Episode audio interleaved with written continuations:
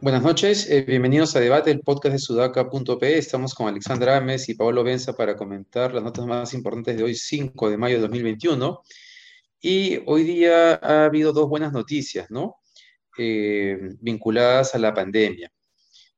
Eh, una de ellas tiene que ver con el anuncio del gobierno de una ampliación del acuerdo de vacunas con Pfizer, lo cual, si sumamos las que ya están firmadas, eh, terminan garantizando 60 eh, eh, millones de vacunas en total.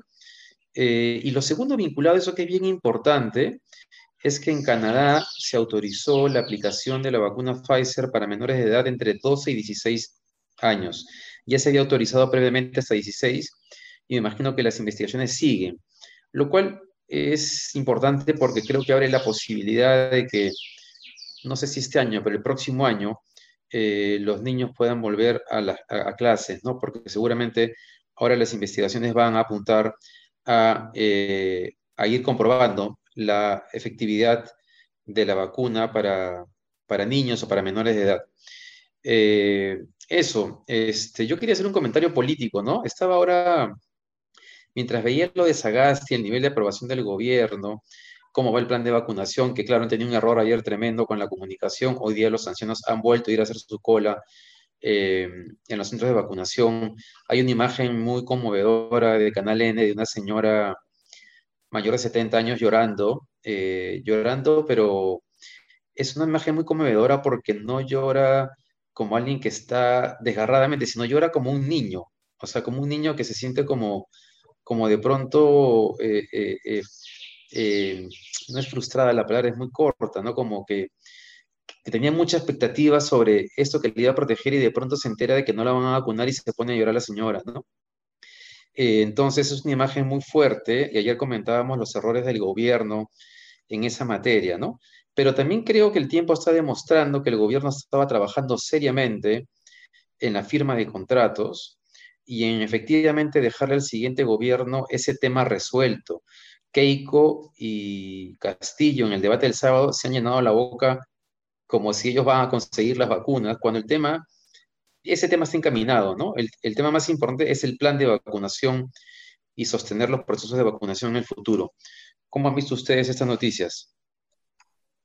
Bueno, eh, Primero, tomando el ejemplo que tienes, este, David, de la señora de 70 años, eh, yo no sé si, si sus papás y sus mamás ya se han eh, vacunado, pero los míos eh, que viven en Estados Unidos ya se vacunaron hace un mes, creo más todavía, eh, y cuando me, me, enviaron la foto, ¿no? De que ya estaban vacunados con la segunda dosis y todo, el, el alivio que se siente, eh, que ya ellos estén protegidos, es, es realmente, o sea, de pronto un dolor de, de, cuello que tenía desapareció. Solamente viendo la imagen diciendo, hijita, ya me vacuné, ¿no?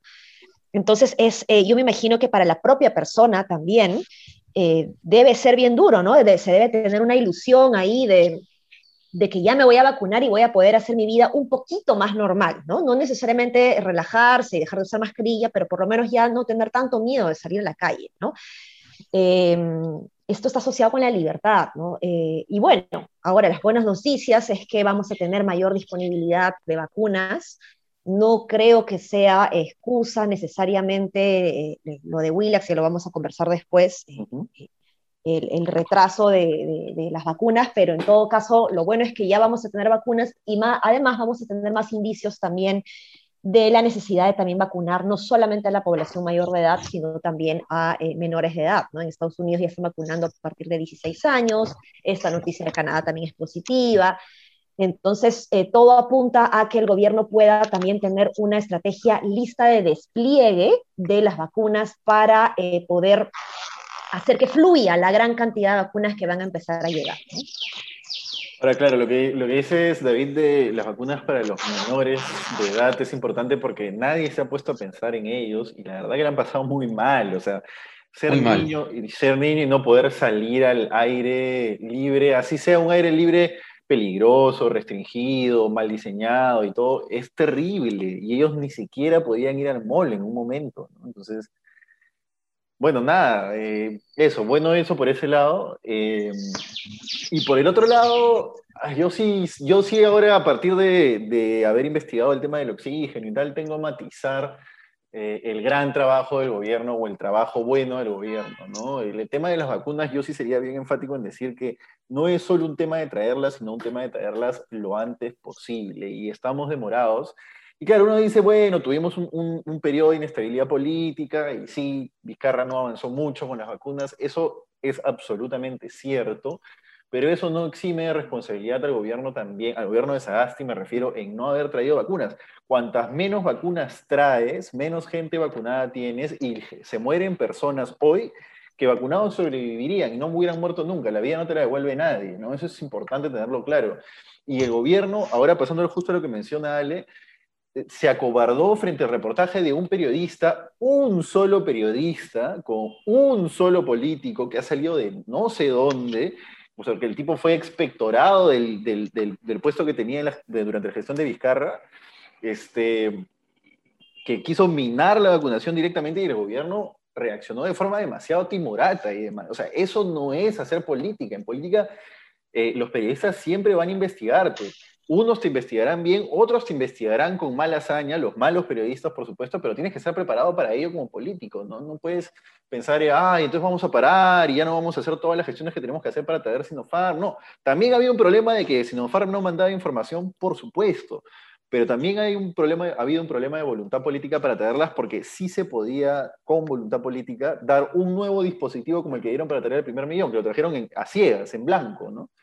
Este, y, bueno, asumir el costo político porque eso significa vidas, vidas que, tienen que estar. Y, y, si tú dices, bueno, ya no voy a sacar el registro sanitario a la vacuna, bueno, no le voy a sacar el registro sanitario y lo voy a tener igual. Este, y no me voy a dejar amentar ni por la buena ni por la mala prensa por ello. Creo que esa es responsabilidad del gobierno. Entonces yo sí matizaría eso de, ah, bueno, han comprometido 12 millones más con Pfizer. Está bien, es bueno, no es malo, es bueno pero matizaría igual el hecho de que, esas, eh, eh, de que hoy el flujo de vacunas no es el que debería ser hoy, ¿no? Si es que hubiéramos tenido, por ejemplo, 5 millones adicionales de Sinopharm como estaba planeado.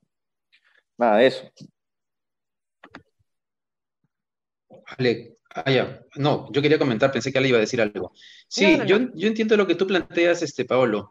Eh, también creo que para matizar, muchas veces desde el periodismo y desde el análisis político, no se toma en cuenta el tipo de Estado que tenemos ni el problema de la institucionalidad política. Es decir, no hay ningún partido político en el Perú capaz de hacerse cargo del Estado. Entonces, tu crítica es válida, pero en realidad va a ser válida para cualquier gobierno que siga en adelante. Mm. Eh, hay factores eh, que, escapan a la voluntad, eh, solamente a la voluntad o, o, al hecho de tener voluntad política, ¿no? Este, no, eso solamente. Eh, no sé si Ale quieres decir algo más o pasamos a lo de Sinopharm, que está vinculado a lo que Pablo estaba planteando. Sí, es que acá creo que debería haber una mayor responsabilidad del Estado, y acá estoy de acuerdo contigo, David, no es un tema contra Vizcarra, contra esta gestión, sino contra la forma de hacer gestión pública en el Perú, en donde eh, se toman decisiones basadas en, en la comidilla, de eh, lo que se pueda hacer o dejar de hacer eh, producto de lo que la, televisión saque, la ciudadanía comente. Creo que le ha faltado em, mucho más muñeca a este gobierno eh, para poder mm, sumergirse más en mayor información, ¿no? Lo que se estaba difundiendo en Willax no era cierto. Entonces, no, no, se puede frenar algo basado en información que no era cierta, ¿no? Entonces, el gobierno tiene que seguir para adelante y buscando información, tomando decisiones, evidentemente, sobre la mejor eh, información y era evidente que lo que Willax estaba eh, difundiendo no era eh, correcto, ¿no? Pero nada, dale, David. Sí, Sinopharm. Ahí el tema es em, el tema este de que se ha comprobado la eficacia de las vacunas de Sinopharm y hay una corriente de opinión en Twitter, de diferentes medios, no solamente de la República, eh, asignando, digamos, una responsabilidad a esta campaña negativa que hubo contra la vacuna de Sinopharm y el costo que ha tenido eso en, vidas, ¿no? Em, yo no creo que, eh, que sea una responsabilidad estrictamente de Beto Ortiz o de Willax. eh, creo que hay, muchas variables. Tendríamos que incluir ahí a la Cayetano Heredia, por ejemplo, ¿no? Al pésimo manejo que tuvo de, del escándalo de la vacunación, que sucedió muy, que sucedió muy cerca eh, o, en paralelo a las dudas sobre, sobre la efectividad de la vacuna, ¿no? Entonces, eso terminó generando una sospecha, una nube gris sobre si Vizcarra, además con todo lo que ya se le conocía a Vizcarra, no había tenido un acuerdo bajo la mesa con los chinos para traer esa vacuna, una vacuna que no era efectiva. Entonces creo que ahí hay varias cosas eh, que se suman a, la desconfianza que hubo sobre la vacuna de Sinopharm. Ahora, siendo cierto eso, eh, no descarto, ni niego, ni, minimizo la, efectividad que tuvo eh, esa declaración de Bustamante y de, y de Beto Ortiz sobre la poca efectividad de la vacuna Sinopharm. Conozco gente cercana que después de que salió eso me dijo, yo no me voy a vacunar, ¿para qué me voy a vacunar si la vacuna no, no soluciona nada, ¿no? Entonces, ahí hay una combinación de responsabilidades este, que esperemos que ahora que está clara la, la historia se pueda concretar la compra de Sinopharm, como dice Paolo, y ya tener aseguradas pues esas vacunas este, para estar más tranquilos todavía. Sí, porque al final lo que todos queremos es que lleguen las vacunas. Al final ya, si es que llegan después, no lleguen, o sea, mejor dicho, si no llegan ahorita, llegan mañana, da igual que lleguen, ¿no? Pero, y ojalá que lleguen, y ojalá que lleguen realmente. Este, una cosa chica nada más sobre el tema de Ernesto Bustamante. Yo no sé por qué a Keiko se le ocurre que tener a Ernesto Bustamante es una buena idea en su equipo. A mí muchísimos expertos en temas eh, de salud, epidemiólogos, etcétera, me han dicho que el tipo es eh, prácticamente un impresentable en el medio, este, que, es medio, que es medio acelerado además, por no decir una palabra más fuerte. Y además, la única vez que yo recuerdo que la chuntó en la pandemia fue con las pruebas moleculares, porque, bueno, sí, pues efectivamente se debieron haber privilegiado las pruebas moleculares, se utilizaron mal las pruebas rápidas, no se debieron haber utilizado para lo que se utilizaron, si bien eh, sí son útiles para otras cosas, pero después lo único que el tipo hacía era intentar atacar políticamente al gobierno de Vizcarra porque le había quitado la confianza. Entonces, eh, yo, sí, yo sí tengo entendido que mucha gente sí está planeando no votar por el Fujimorismo. Bueno, no mucho, quizás, quizás no, no es tanta, pero hay gente que está planeando no votar por el Fujimorismo porque Ernesto Bustamante es su asesor en salud. O sea, cualquier, ah, no sé si Cerrón, pero Cerrón al menos está igual de mal posicionado que Bustamante como asesor en salud en un grupo de personas. Hay un montón de otras personas que consideran que Cerrón es bueno. Este, pero, pero, digamos, Castillo se jala a un técnico en salud y el voto pasa para Castillo. Yo creo que Castillo ahí la tiene muy fácil. Sí, sí, sí, sin duda.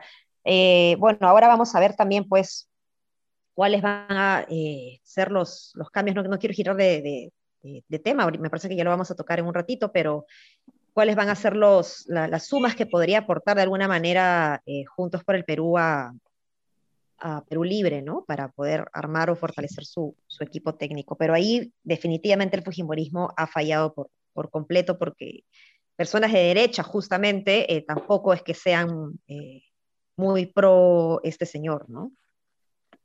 Sí, un tema sobre lo que dices, Paolo, es que creo que se, le está exigiendo y con validez a Pedro Castillo que muestre su equipo técnico. Yo no veo que se esté exigiendo de la misma manera a Keiko Fujimori que nos muestre cuál es su equipo técnico. Este, eh, se le exige a Pedro Castillo que muestre quiénes son sus aliados que van a quitarnos la preocupación sobre su impulso autoritario. Y a pesar de todos los antecedentes de Keiko Fujimori, no veo la misma presión sobre Keiko Fujimori por lo mismo, ¿no? O sea, por el mismo tema. Ahí creo que hay como, un, desbalance. ¿A quién? Lo que, o sea, también hubo una presión a, Keiko Fujimori y ella lo que hizo fue presentar a su equipo técnico que resultó siendo malísimo. Pero ese equipo, Pero... ese equipo preocupa más que a Livia. Ya, eso es otra cosa. O sea, si está Carmen Lozada, Vaca Campónico. De acuerdo. O sea, de acuerdo. O sea, es peor. claro que sí, de acuerdo, de acuerdo contigo, pero, y, lo, he comentado aquí, pero sí recuerdo que le, se le ha exigido y que ella dijo, bueno, este es mi equipo técnico y que hemos criticado también ese nivel de equipo técnico, porque de técnico no hay nada, sino de político y de lo más em, profundo del Fujimorismo. ¿no? Yo te diría, Ale, que en las últimas semanas la presión en los medios es particularmente sobre Castillo. Ojo, tienen razón, he dicho, ¿ah? yo no digo que esté mal, porque Cerrón dice cosas que a uno le, que, uno le preocupan. Este, y Castillo pero también. Digo, el y Castillo también. Sí, no, y no, perdón, y Castillo también, tiene razón, este, Pablo. Pero digamos, el prontuario del Fujimorismo es suficiente para preocuparse si te digan cualquier cosa. O sea, mientras no haya gente ahí atrás, este, yo no sé por qué tendríamos que estar aliviados con ellos. Eh, y sobre eso, sobre eso, un tema que queríamos comentar es estas supuestas, que ya, hemos hablado en los días previos, ¿no? Estas supuestas este, discrepancias que habrían internamente entre Castillo y Cerrón, que uno sospecha de si son ciertas o no, ¿no? Uno sospecha de si Castillo, porque ayer cuando, cuando, cuando Castillo dice que Cerrón no es el que define las cosas, no es que Castillo lo dice en un meeting, es que un periodista casi, casi que, que le insiste con la pregunta y él dice algo como a la volada, ¿no? Y el titular ha sido ese, pero es una cosa de la pasada en realidad. Entonces uno duda de que efectivamente eh, Castillo esté buscando algún tipo de distanciamiento con Cerrón. Eh, la otra opción es que sí lo esté buscando, pero que no pueda porque la maquinaria política para la campaña la tiene el partido. Pero hay un par de cosas que han sucedido y es una, son estos, eh, este coqueteo de Castillo con los morados que lo comentamos ayer. Luego lo que ha dicho hoy día Marcos y Fuentes respecto a que Piero Gessi, el exministro de la Producción, fue contactado a través de un tercero, lo cual es cierto que fue contactado, pero esa conversación no se ha producido. Y hoy día se ha, conocido de una, de una bronca en Huánuco al momento de inaugurar un local partidario de Perú Libre, donde va Bermejo, este congresista muy, muy peleón, muy, ¿no? con un tono bien agresivo y que tiene este, este, este proceso judicial abierto por vínculos con Sendero Luminoso, con el Movadef y básicamente la militancia de Perú Libre, magisterial, lo paró y lo sacó del, local. Entonces, eh, ese hecho en Huánuco sí parecería reflejar que hay algo ahí, ¿no? Que hay algo, hay, hay una tensión latente este, respecto a un ala que sería como un ala castillista y un ala serronista, por decirlo de alguna manera. ¿En qué creen más ustedes? ¿En cuál de las dos opciones o escenarios? Bueno, eh, yo creería que de alguna manera todos los partidos políticos tienen eh, ese problema, ¿no? O sea, hay, problemas internos en, los partidos políticos eh, y, en segunda vuelta, pues, ay, se me dio el nombre, Pedro Castillo tiene la, la gran encrucijada, ¿no? De, seguir hablándole a, a, los que votaron por él o moderarse un poquito y empezar a hablarle más a otras personas eh, que necesita conquistar, ¿no? Y ahí se va a ver la muñeca de líder que pueda tener eh, Castillo para poder controlar a su propia gente, ¿no? Finalmente esos son los que hacen los líderes en, los partidos políticos, ¿no? Entonces se tiene que llegar a acuerdos internos también con los militantes de Perú Libre, si no va a ser el, el, despelote. O sea, ahí, ahí, se va a ver eh, la muñeca de liderazgo que puede él, él, tener con su propia gente, ¿no? Si no puede contener o controlar eso, sí me preocuparía. Yo creería que a veces se subestiman un poco las rencillas internas dentro de los partidos, ¿no? Se sobreestiman, perdón, para decirlo bien. Eh, pero creo que este no es el caso, ¿no? Este creo que sí, sí debe ser un, una rencilla atendible, ese que finalmente es como parece que es, ¿no? Eh, la figura de Cerrón no es menor, la figura de Cerrón dentro de Perú Libre es la figura, de hecho, y Castillo es básicamente una persona que está ahí porque Cerrón no podía ser postular. Eso está, eso está bastante claro. Así es. Más allá de sus capacidades, que, digamos, políticas, como sindicalista, etcétera, está ahí porque Cerrón no podía postular. Este, entonces, no es menor si es que hay una división entre, entre Cerrón y Castillo de cara a un posible gobierno. ¿no? Eso no solo va a dar muchos titulares de cara a un posible gobierno, sino que puede generar una inestabilidad incluso dentro del mismo Ejecutivo, que ya suficiente inestabilidad tenemos con el legislativo ejecutivo en los últimos años. Eh, así que nada, eso, eso opino. Yo creo, que, yo creo que va a ser difícil que Castillo logre alinear, si es que existiesen estas dos, dos vertientes, creo que va a ser y casi imposible alinear a esas dos vertientes de Perú Libre eh, en una sola idea, porque el lado radical de Perú Libre es un, es un sector que no tranza con nada, tiene una idea muy fija de lo que hay que hacer, este, y yo no veo a nadie convenciéndolos de que hay un camino, que hay una tercera vía. ellos, ellos quieren el todo o nada.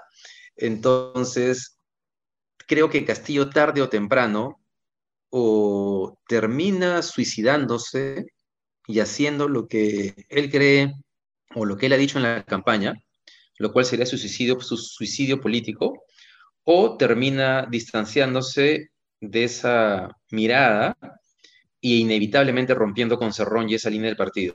Lo que no queda claro todavía es de esa bancada que hay en el Congreso, cuántos eh, miembros son de Perú Libre y cuántos de, digamos, del ala magisterial y cuántos de Perú Libre original o de Cerrón, ¿no? Creo que hasta ahora no se ha sabido eso. Sí, exactamente. Exactamente.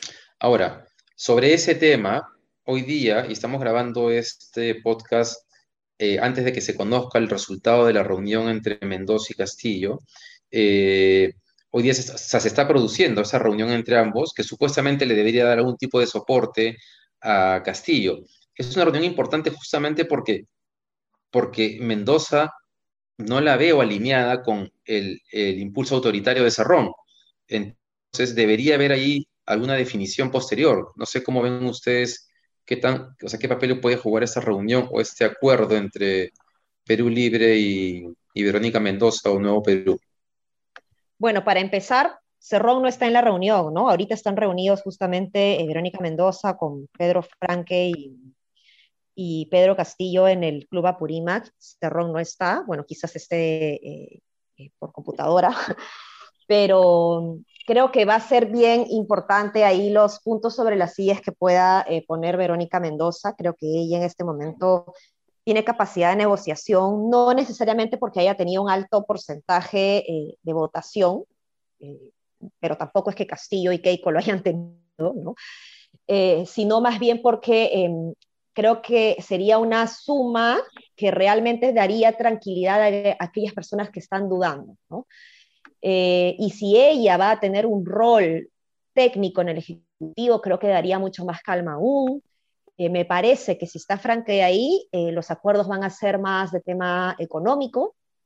Justo hoy día vi una entrevista pasada, ¿no? Que que hizo un periodista español a, Pedro Castillo sobre temas económicos y, realmente estaba muy perdido, ¿no? Entonces sí necesita un equipo técnico eh, que comprenda sus ideas y que las pueda traducir en propuestas técnicas eh, viables, ¿no? Y, por ejemplo, un Pedro Franque creo que podrías fungir un poco como de Carranza con Alan, ¿no?